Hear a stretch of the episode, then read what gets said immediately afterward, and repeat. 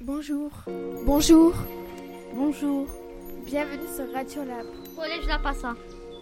Collège La Passa. Bienvenue chers auditeurs et auditrices. Bienvenue sur Radio Lab. Collège La Passa. Bonjour. Bonjour. Bienvenue sur Radio Lab. Bienvenue sur Radio Lab. Bienvenue sur Radio Lab. Collège La Passa. Collège La Passa. Bonjour chers auditeurs et auditrices, bienvenue sur Radio Lab. Nous sommes la classe média du Collège La Passa. Aujourd'hui, nous allons écouter notre deuxième émission de l'année. Nous allons vous présenter notre émission sur les fake news.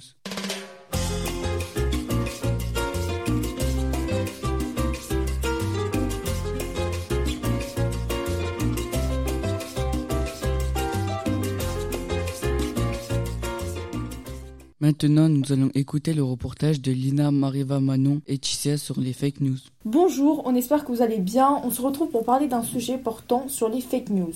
Dans un premier temps, nous allons définir ce qu'est une fake news. Puis, dans un second temps, nous parlerons de son but. Troisièmement, nous expliquerons comment fonctionne une fake news.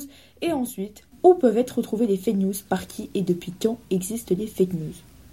Qu'est-ce qu'une fake news? Une fake news qui vient de l'anglais fausse nouvelle désigne une fausse information. Cela peut être une photo ou un texte, mais quel est son but? Certains ont pour objectif de tromper le lecteur ou d'influencer son opinion sur un sujet particulier. D'autres sont fabriqués de toutes pièces avec un titre accrocheur pour densifier le trafic et augmenter le nombre de visiteurs. On peut donc se poser la question, mais comment fonctionne une fake news? Bien, elle s'appuie en premier lieu sur un titre très accrocheur qui produit l'effet d'une bombe. On appelle ça un scoop. De plus, on peut rajouter qu'à cause d'Internet, les fake news circulent à la vitesse de la lumière. Il nous reste donc à répondre à la question où se trouvent les fake news? Les fake news se trouvent sur les réseaux sociaux tels que Facebook, Twitter, Instagram, etc. Elles peuvent se trouver aussi sur la presse écrite ou à la télé. Et pour terminer, qui crée les fake news et depuis quand? Il y a des escrocs qui créent des fake news pour vendre des articles en faisant de la publicité mensongère, par exemple les personnes qui font des théories du complot. Il y a des solutions pour y remédier. Oui, en effet. Tout d'abord, il faut vérifier ses sources avant de poster quoi que ce soit sur les réseaux sociaux. Les enseignants donnent des cours. Ils font d'ailleurs souvent intervenir des gens qui sont spécialisés dans ce domaine. Il y a même des médias qui se sont lancés dans le décodage du fake news. Reportage réalisé par Lina, Tissia, Manon et Mareva pour Radiolab. Au revoir et à bientôt. Merci Lina, Mareva, Manon et Tissia pour ce reportage sur les fake news. Maintenant, nous allons écouter des chroniques fantastiques qu'on a fait en français dans le cadre de la séquence sur le fantastique.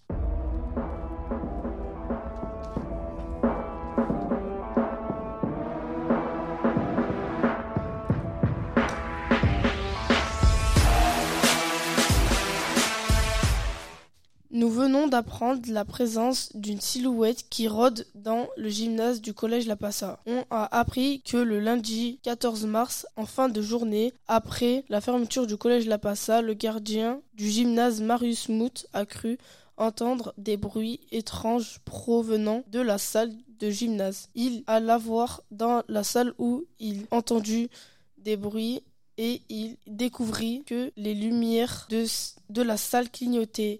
Il alla les éteindre, mais l'interrupteur ne fonctionnait plus. Il voulait aller les changer, mais la lumière s'arrêta de clignoter, et puis d'un coup s'éteint subitement, sans qu'il presse l'interrupteur. Sur le chemin, avec le peu de lumière du jour qu'il restait, il vit une silhouette apparaître dans des vestiaires. Il alla voir où était passé, mais quand il arriva devant la porte où était partie la silhouette, celle-ci se referma sur lui. Ce dernier découvre que ce n'était pas un phénomène normal, il courut pour essayer de sortir par la porte de secours. Selon nos sources, le lendemain, M. Vergne, prof de sport, entra dans le gymnase pour donner des cours habituels aux élèves. Quand les élèves furent tous entrés, le gardien se trouvait par terre, leva la tête et se mit à crier en regardant un élève. Monsieur Vergne n'avait pas vu le gardien, sursauta et se retourna pour aller le rassurer. Il lui demanda d'arrêter de crier et ils allèrent s'isoler dans une pièce. Il lui raconta tout ce qui lui est arrivé la nuit dernière. À la fin de celle-ci, quelques élèves qui avaient réussi à écouter leur conversation se mirent à rire.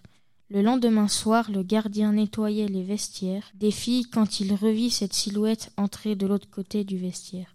Il courut pour sortir, mais il se cogna la tête contre la porte. Quand celle-ci se referma sur lui, il s'évanouit. Le lendemain matin, en entrant dans les vestiaires, M. Verne vit le gardien étendu par terre. Il appela rapidement une ambulance car il n'arrivait pas à le réveiller.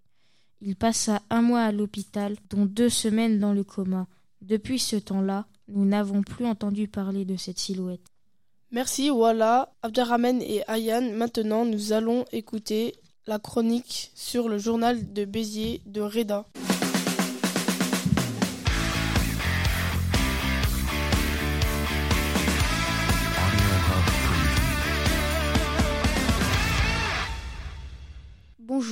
Nous allons vous parler de la une du journal de Béziers. Cette une a été publiée le 15 septembre 2015. Sur cette image, on voit une grosse foule de migrants avec des bagages. Cette foule est devant un train, mais sur ce train, il y a deux pancartes. Sur la première pancarte, il y a écrit Béziers 3865 km. Sur la deuxième, c'est écrit Scolarité gratuite. Cette image est publiée par le maire de Béziers, Robert Ménard. Le titre de cette image s'intitule Ils arrivent, comme pour faire référence à des extraterrestres qui arrivent. On pense que Robert Ménard a publié cette image pour faire peur aux habitants de Béziers. En réalité, cette image a été prise par Robert Atanowski en Macédoine en 2015. La foule de migrants devant le train sont des demandeurs d'asile qui fuient la Syrie car c'est un pays en guerre. Pour ceux qui ne savent pas ce que c'est un demandeur d'asile, c'est une personne qui fuit son pays, par exemple car il y a la guerre. Mais saviez-vous que cette image est tout simplement une fake news et Robert Ménard s'est excusé récemment Effectivement, dans le cadre de la guerre en Ukraine, l'afflux de réfugiés en France qui fuient leur pays à cause des violences a obligé le maire de Béziers à changer officiellement de position. C'était Reda pour vous lire cette chronique, accompagnée de Mohamed, Abdelrahman et Alper. Merci de m'avoir écouté, au revoir. Merci Reda pour cette chronique sur Béziers. Maintenant, nous allons vous présenter l'interview du photographe Frédéric Leclou.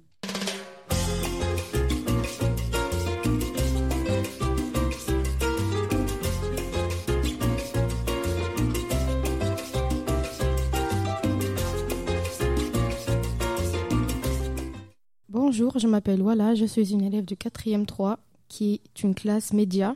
Aujourd'hui, je suis accompagnée d'Audrey et de Anna et voici les questions que nous avons préparées pour vous. Frédéric Leclou, après avoir fait un parcours auto-tic-tac, vous avez obtenu le diplôme de l'École nationale supérieure de la photographie d'Arles avec mention en 2016. Vous êtes venu au Collège La Passa pour deux classes de troisième. Pour commencer, quel parcours avez-vous fait pour devenir photographe? Ouais, comme Anna l'a dit, euh, je suis autodidacte, donc ça veut dire que j'ai appris tout seul la photographie. J'ai pas fait d'études. La, photographie est venue euh, en voyage. J'ai beaucoup voyagé dans les années 90 et je, voyageais avec un appareil photographique. Et petit à petit, j'ai trouvé que la photographie me, me, permettait de raconter des choses euh, l'expérience que je vivais avec les gens que je rencontrais. Et donc c'est comme ça que j'ai voulu euh, en, faire petit à petit mon métier. Après, le, plus que l'expérience que je vivais moi avec les gens, c'est aussi la vie des gens, les problèmes des gens.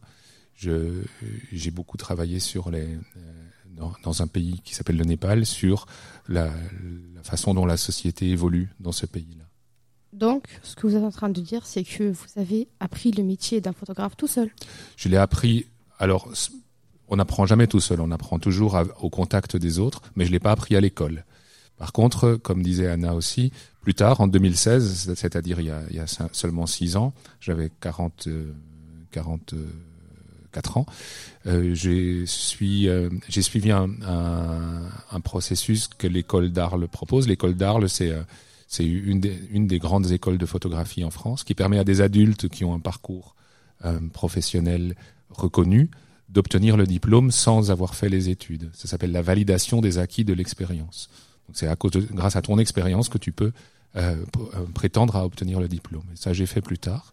Mais sinon j'ai appris avec des livres, j'ai appris en pratiquant, puis j'ai appris au contact de, gens qui m'ont expliqué ce que je ne savais pas, qui m'ont ouvert les yeux sur euh, euh, la possibilité de la photographie, de, de, raconter des histoires, et qui m'ont donné envie de faire ce métier. Est-ce que vous avez déjà publié des photos sur un journal?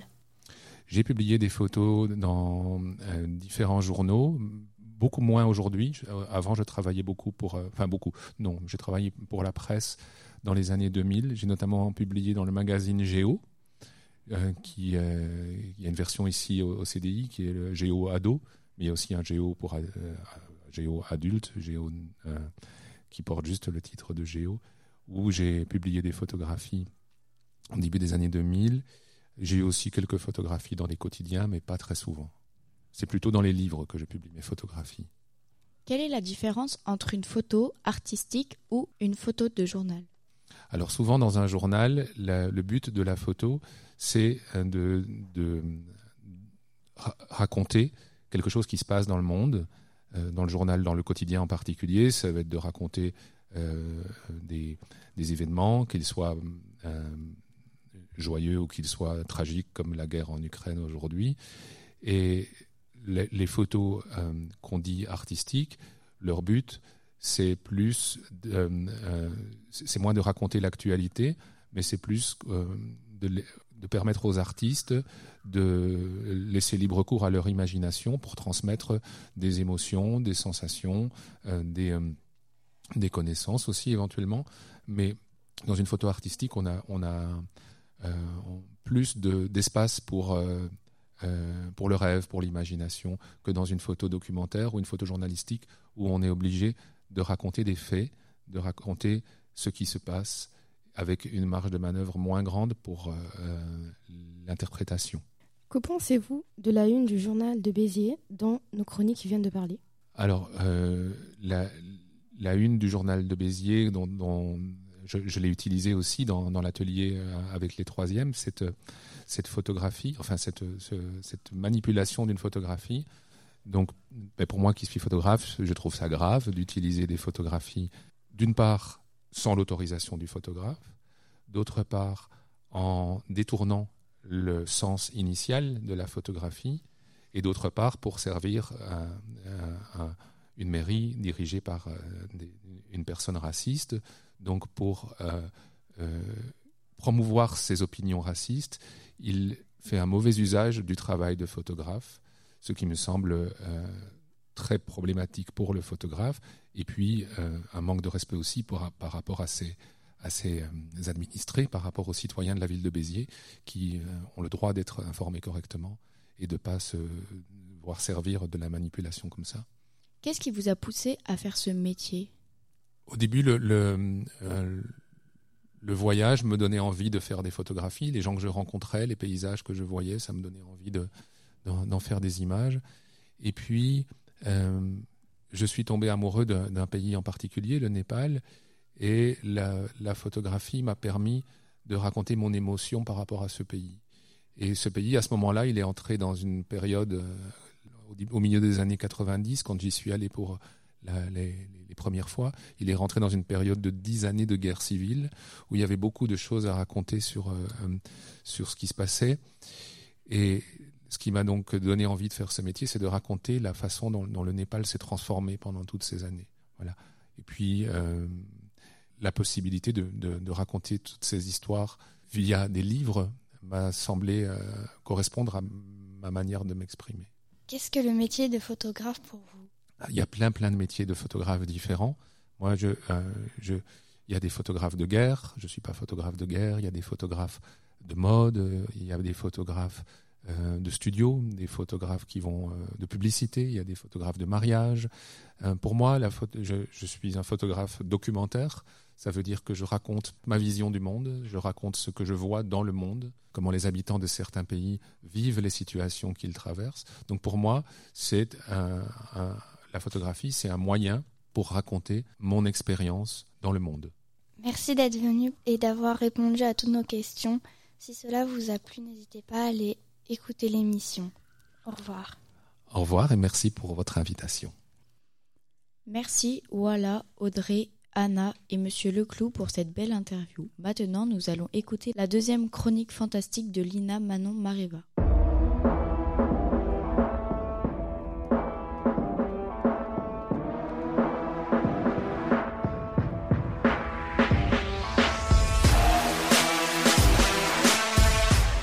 Vient d'apprendre que des élèves du collège La Passa remarquent depuis une dizaine de jours des phénomènes surnaturels provenant des portes et objets de cet établissement.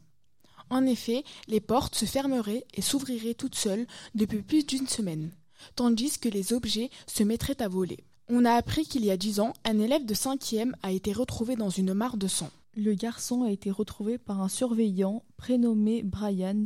Rapidement, plusieurs personnes sont mises aux côtés du garçon. Le principal accourut auprès du jeune homme et contacta le SAMU et la police. La police arriva et commença une enquête pendant que le SAMU s'occupait de lui. Le chef de la police eut comme hypothèse que le garçon serait tombé des escaliers. L'adjudant-chef posa quelques questions à Brian et Salia pour continuer l'enquête. Nous nous sommes procuré un extrait de celle-ci. Quand est-ce que tu as vu Ethan? Je l'ai vu hier après-midi car nous sommes allés au cinéma avec nos amis. Il avait l'air heureux, répondit Salia, la meilleure amie de Ethan. Comment avez-vous retrouvé Ethan? Euh. J'ai retrouvé Ethan en bas du troisième escalier du collège. Il avait une grande ouverture au niveau du crâne. J'espère vraiment qu'il ira mieux, répondit Brian. Ethan arriva à l'hôpital où il a été pris en charge directement. Pendant ce temps, ses parents, qui étaient morts d'inquiétude, parlaient au chef de la police de leur théorie. Et si Brian n'avait pas dit toute la vérité? Ethan mourut malheureusement dans la soirée d'un arrêt cardiaque alors qu'il était en réanimation. L'affaire a été classée sans suite car il manquerait des éléments à l'enquête. Mais cela pourrait nous aider à répondre aux questions que l'on se pose sur les événements mystérieux de la semaine dernière. Merci Lina, Manon, Mariva pour cette chronique fantastique qui nous a laissé perplexes. Maintenant, nous allons vous présenter le micro-trottoir sur Benzema.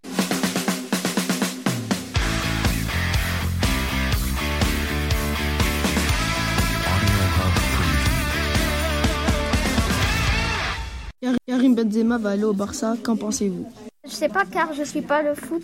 Je pense que Karim Benzema fait le mauvais choix d'aller au Barça car il était bien au Real Madrid et il va gâcher sa carrière euh, au Barça. Euh, comme je ne suis pas le foot, je ne suis pas très calé sur euh, ce thème-là, mais euh, je laisse la décision au chef de club. Ceci était une fake news. On a interrogé ces personnes car on supposait qu'elles avaient un avis très différent sur le football, entre passion et indifférence. En espérant que cette chronique vous fasse réflé- réfléchir, n'oubliez pas de ne pas croire tout ce que vous voyez, entendez ou ce que vous lisez. C'était Safwan à l'antenne. Merci les garçons pour ce micro-trottoir sur Benzema. Comme vous avez pu le voir, Will Smith a giflé Chris Rock aux Oscars 2022, suite à une plaisanterie sur sa femme et sa maladie. Nous allons écouter l'avis de plusieurs personnes sur ce geste.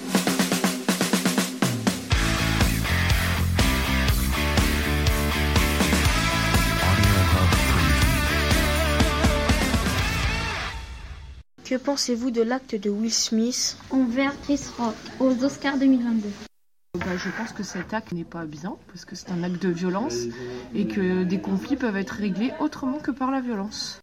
Je pense que, que ce geste était totalement déplacé et peut-être euh, enfin, choquant. On va dire que la violence ne résout rien.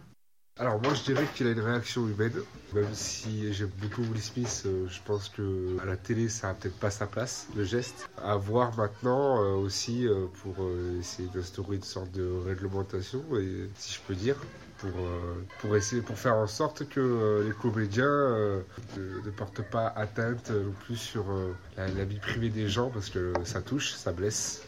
Je pense que son acte, il est déplacé, surtout qu'en plus, c'était lors d'une cérémonie officielle. Donc, il n'avait pas à réagir comme ça, c'est un acte violent.